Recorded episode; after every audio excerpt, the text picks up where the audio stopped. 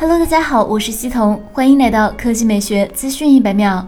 预计苹果将在三月推出2021款新 iPad Pro。根据之前的爆料，该设备将搭载 A14X Bionic 处理器，该处理器基于 iPhone 12系列的 A14 芯片，采用五纳米工艺，性能更强。早在2020年11月浮出水面的基准测试曾表明，A14X Bionic 处理器将比当前 iPad Pro 搭载的 A12Z Bionic 有巨大的改进。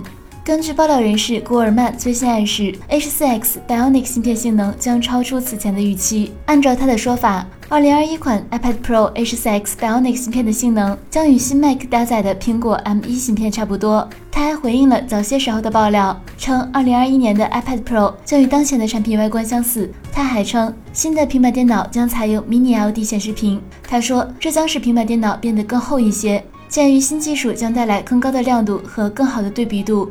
厚度的增加是值得的。二零二一款新 iPad Pro 平板电脑很有可能还具备 5G 功能，将支持 Sub 6G 赫兹和 mmWave 网络，还会拥有更好的摄像头。接下来来看苹果 iPhone 的消息。据供应链消息，今年的 iPhone Pro 系列最高存储容量将从五百一十二 G 翻倍到一 T。三星已经发布过存储容量为一 T 的手机，不过后来又将最高容量恢复到了五百一十二 G。而苹果也已经将其一 T 的存储空间放到了其价格最高的 iPad Pro 设备中。据分析师表示，他们的供应链检查暗示，苹果确实计划让其高端手机的买家可以选择购买一 T 存储空间的设备。好了，以上就是本期科技美学资讯每秒的全部内容，我们明天再见。